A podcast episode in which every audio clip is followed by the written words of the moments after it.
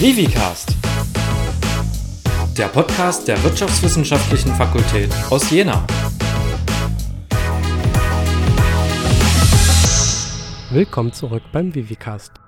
Wir haben eine weitere Folge zum Thema Ausland für euch. Heute bekommt ihr jedoch einen tieferen Einblick in unsere persönlichen Erfahrungen. Ich bin Julian und werde demnächst ein Auslandssemester starten. Meine Co-Moderatorin Isabel hat bereits einen Auslandsaufenthalt im Bachelorstudium absolviert. Und Co-Moderator Felix geht es wie vielen von euch, denn er hat Zweifel, ob er während des Studiums noch ins Ausland gehen soll und wie so ein Auslandsaufenthalt überhaupt abläuft. Felix, warum bist du denn eigentlich unsicher, ob ein Auslandssemester oder halt generell ein längerer Aufenthalt im Ausland für dich das Richtige ist? Tja, ich habe mir das Ziel gesetzt, mein Studium in nicht mehr als einem Semester über der Regelstudienzeit abzuschließen. So gegen Mitte des ersten Semesters habe ich dann aber gemerkt, dass das Masterstudium BWL doch schon deutlich zeitintensiver ist als mein Vivi-Bachelor von früher. Das eine Semester zusätzlich ist für mich persönlich also durchaus realistisch und ich denke sogar wahrscheinlicher, als in Regelstudienzeit fertig zu werden, wie damals im Bachelor. Und dann haben sich eben viele Fragen gestellt. Verlängert sich mein Studium dann nochmal um ein Semester? Wenn ja, was sagt das BAföG-Amt dazu? Ich bin ja neben der Arbeit sowieso schon sehr ausgelastet und ob ich in Jena nun keine Zeit habe, an den Schleicher zu gehen oder in Spanien keine Zeit habe, an den Strand zu gehen, das ist ja am Ende eigentlich auch egal. Irgendwann kam aber dann auch die Prüfungszeit und da habe ich erstmal sowieso andere Gedanken gehabt. Aber Julian, du scheinst ja an dem Thema drangeblieben zu sein. Kannst du mir denn ein paar meiner Fragen beantworten? Ich hoffe doch. Ich habe mir natürlich auch die Frage gestellt, was passiert mit dem Studium an der Uni Jena, wenn ich im Ausland bin. Und da gibt es im Prinzip zwei Möglichkeiten. Einmal kannst du ein Urlaubssemester nehmen, bei dem dein eigentliches Studium pausiert wird, oder du lässt das eigentliche Studium weiterlaufen und kehrst noch während des Semesters zurück. Das hat den Vorteil, dass du auch dort an Prüfungen teilnehmen kannst. Wenn du ein Urlaubssemester nimmst, hat das keinen Einfluss auf die Regelstudienzeit. Das heißt, dein Argument, dass du dein Studium maximal ein Semester länger als Regelstudienzeit absolvieren musst oder möchtest, ist damit nicht eingeschränkt. Eine Befürchtung war es bei mir, dass ich vielleicht ein bisschen meine Zeit verschwinde, da wahrscheinlich nicht alle Module, die ich im Ausland absolviere, auch im Master angerechnet werden können und ich damit länger studieren muss. Aber das ist vielleicht auch nicht so schlimm, denn das Studium soll ja auch die schönste Zeit des Lebens sein, von daher die ein bisschen zu verlängern, ist, glaube ich, nicht verkehrt.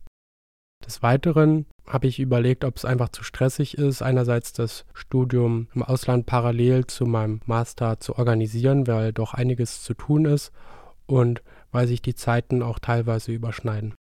Man hat halt keine Freizeit, wenn du dann ins Ausland gehst. Teilweise musst du halt schon im August dann los und Normalerweise beginnt das Semester in Deutschland erst im Oktober, in anderen ja. Ländern beginnt das aber im September.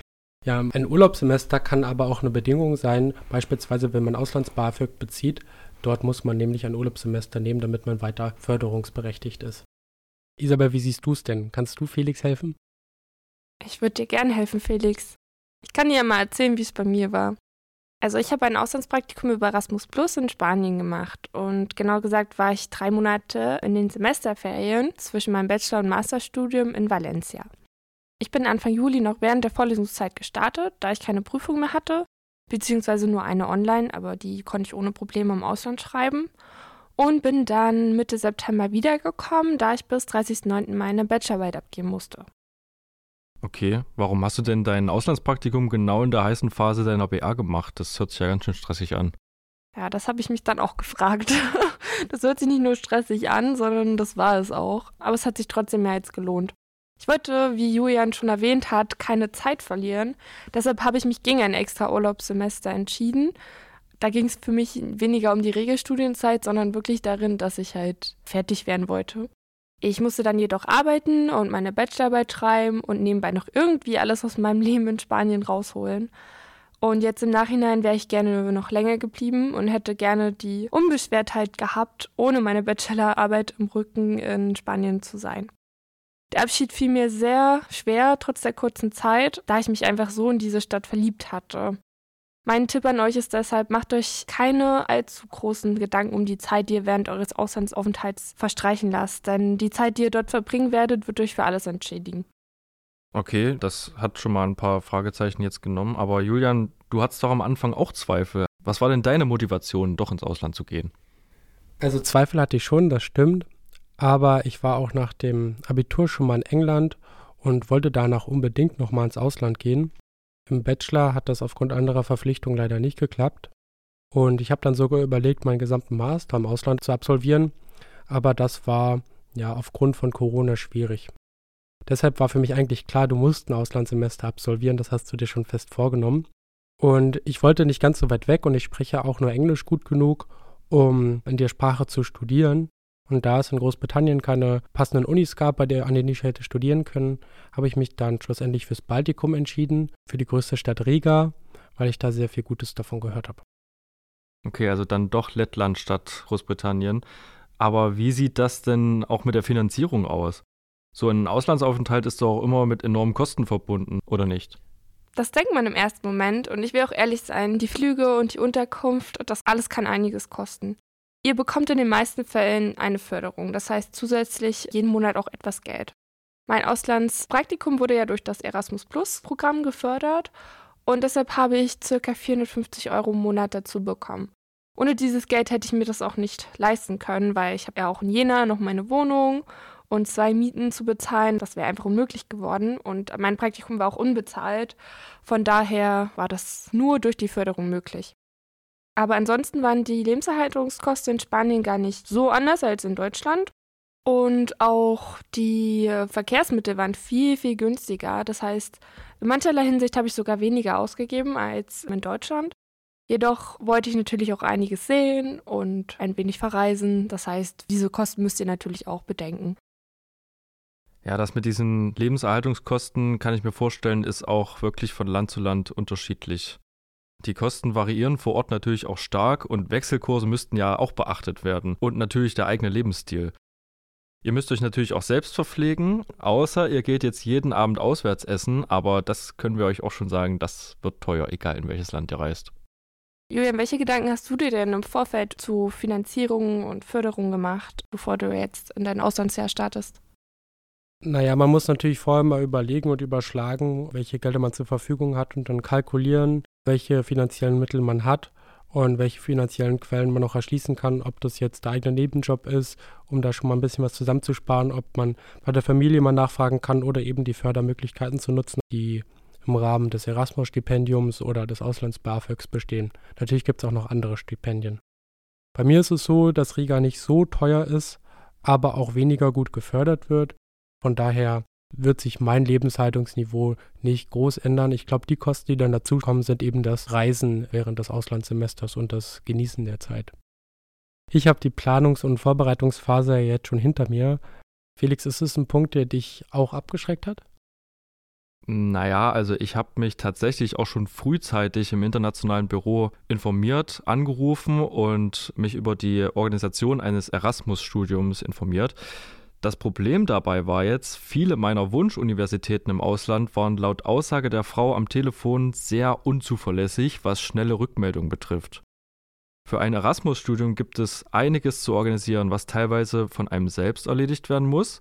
Teilweise gibt es aber auch Angelegenheiten, wie zum Beispiel die ordnungsgemäße Anmeldung an der Universität, bei denen man eben auch auf die Mitarbeit der ausländischen Universitätsverwaltung angewiesen ist. An einigen Partnerunis der FSU kann es nämlich vorkommen, dass man immer wieder nachfragen muss, wie weit die Organisation des Anmeldeprozesses, die Zuteilung der Unterkunft und so weiter vorangeschritten ist.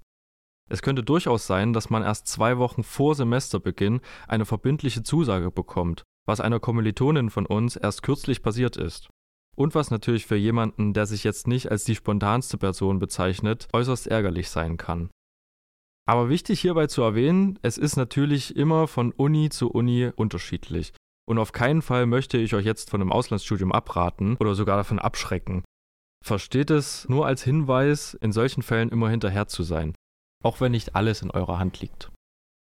Das kann natürlich sehr frustrierend sein, da verstehe ich dich, Felix. Ich habe tatsächlich bessere Erfahrungen gemacht. Für mich war relativ schnell klar, dass ich mein Pflichtpraktikum aus dem Bachelor im Ausland absolvieren möchte. Ich hatte dann über verschiedene Plattformen für Praktika gesucht und mich bei einigen Firmen in Spanien beworben. Später habe ich herausgefunden, dass es sogar bei Erasmus Plus eine Praktikumsbörse gibt, beziehungsweise kann man auf der Website von Erasmus Plus sehr viele Informationen zu Möglichkeiten der Praktikumssuche finden, wie zum Beispiel auch das der DAAD. Als ich dann meinen Praktikumsplatz sicher hatte, habe ich mich für die Förderung bei Erasmus Plus beworben. Das alles habe ich circa sechs Monate vor meinem geplanten Aufenthalt gemacht. Man kann sich jedoch auch kurzfristiger bewerben, mindestens jedoch ein bis zwei Monate vor dem Aufenthalt.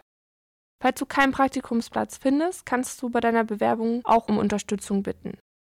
Circa zwei Monate vor meinem Start ins Ausland musste ich dann alle nötigen Unterlagen für die Förderung ausfüllen und einreichen. Dabei konnte ich mich jederzeit bei Fragen an die zuständige Verantwortliche per E-Mail wenden. Der Prozess war ziemlich einfach. Ich musste dann noch einen Sprachtest absolvieren aber ansonsten musste ich auch während des Aufenthalts nichts weiter für Erasmus machen oder ausfüllen. Erst wieder nach meiner Rückkehr, da musste ich innerhalb eines Monats weitere Dokumente ausfüllen und ich habe dann den Europapass für mein erfolgreich absolviertes Praktikum bekommen. Diesen kann ich dann sogar bei Bewerbungen als Nachweis aufführen und der macht sich einfach auch gut im Lebenslauf. Ja, stimmt, das sind schon, sind schon gute Punkte, die man da nennen kann. Viele nehmen ja auch Spanien oder Italien so als die Länder, in denen sie reisen wollen. Es gibt aber auch Studenten, die sich keines dieser Mainstream-Länder in Anführungszeichen ausgesucht haben. Julian, du reist zum Beispiel nach Riga. Was erhoffst du dir denn von deinem Auslandsaufenthalt in Riga? Also als offensichtlichstes Ziel habe ich mir gesetzt, mein Englisch zu verbessern und ja, nochmal eine andere Perspektive auf das Studium einnehmen zu können. Äh, mal schauen, sehen die Letten, die Balten denn die BWL anders als wir hier in Deutschland? Und welchen Einfluss hat deren Kultur an dieser Stelle? Als weiteren Grund, Land ist unabhängig. Ich wollte einfach nochmal herauskommen, etwas Neues kennenlernen und die Chance ergreifen, nochmal ein wirkliches, unabhängiges, neues Studentenleben nach Corona anzufangen. Natürlich will ich auch Erkenntnisse mitnehmen und etwas Zählbares in Form von ECTS-Punkten für ja, das Studium und natürlich den Aufenthalt auch in meinem Lebenslauf stehen haben. Ich habe mir auch vorgenommen, die Zeit zu nutzen, um der Frage nachzugehen, wie es denn nach dem Studium bei mir weitergehen soll. Und ja, fernab von zu Hause und mit neuen Eindrucken hoffe ich der Frage äh, näher zu kommen. Isabel, du warst ja nur schon im Ausland. Welche Erfahrungen hast du denn mitgenommen? Also zunächst einmal kann ich nur jedem empfehlen, geht ins Ausland. Mein Sommer in Valencia war eine der besten Zeiten meines Lebens. Wie ich schon gesagt habe, ich habe mich in diese wunderschöne Stadt mit dem spanischen Flair, dem kilometerlangen Strand und der malerischen Altstadt verliebt.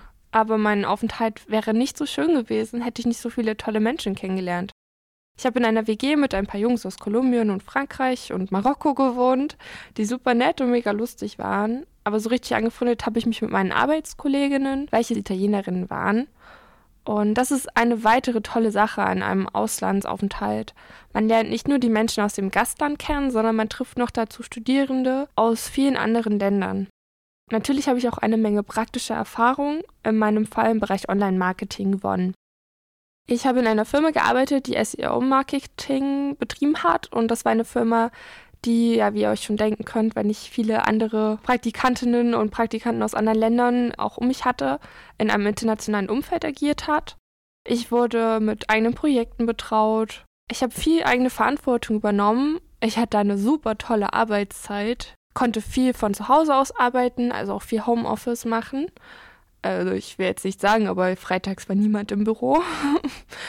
Und Genau, was mir auch super viel Spaß gemacht hat, war, dass es viele Teambuilding-Aktionen gab, wie zum Beispiel haben wir einmal Volleyball am Strand gespielt und haben ein Picknick gemacht. Ich habe einfach viele neue Erfahrungen gemacht, wie denn die Arbeitswelt in Spanien war, wie die Arbeitsmoral und die Einstellung war. Und ja, das ist eine Erfahrung, die ich für mein Leben nicht vergessen werde. Okay, Isabel, was ist denn jetzt so dein Fazit aus deinem Auslandsaufenthalt? Nach dem Praktikum war ich sehr stolz auf mich. Ich weiß nun, dass ich in eine neue Stadt, in einem neuen Land ein neues Leben aufbauen kann. Ich habe für mich erkannt, in welche Richtung ich nach dem Studium gehen möchte. Und was sich wahrscheinlich auch viele Studierende denken, dass sie nach der Zeit einfach persönlich wachsen. Denn jeder hat wahrscheinlich auch Zweifel an seinem Studium, ob es denn nun das Richtige ist. Und so ein Praktikum kann diese Zweifel immer entgegenwirken, weil man Arbeitserfahrungen gewinnt. Und ein Praktikum im Ausland lässt einen über dies noch hinauswachsen. Außerdem zeigt es späteren Arbeitgebern, dass man es versteht, sich in einem internationalen Umfeld zu bewegen. Und es beweist Selbstständigkeit, Belastbarkeit und Flexibilität mit neuen Situationen umzugehen. Das hört sich gut an. ja, vielleicht überlege ich mir das nochmal mit dem Ausland. Vielleicht. Also wir können festhalten, dass es auch bezüglich eines Auslandsaufenthalts positive und negative Erfahrungen gibt, aber wahrscheinlich jeder daran wachsen wird. Wir hoffen, dass die heutige Podcast-Folge für euch genauso aufschlussreich war wie für mich und freuen uns, wenn ihr beim nächsten Mal wieder reinhört. Bis zum nächsten Mal.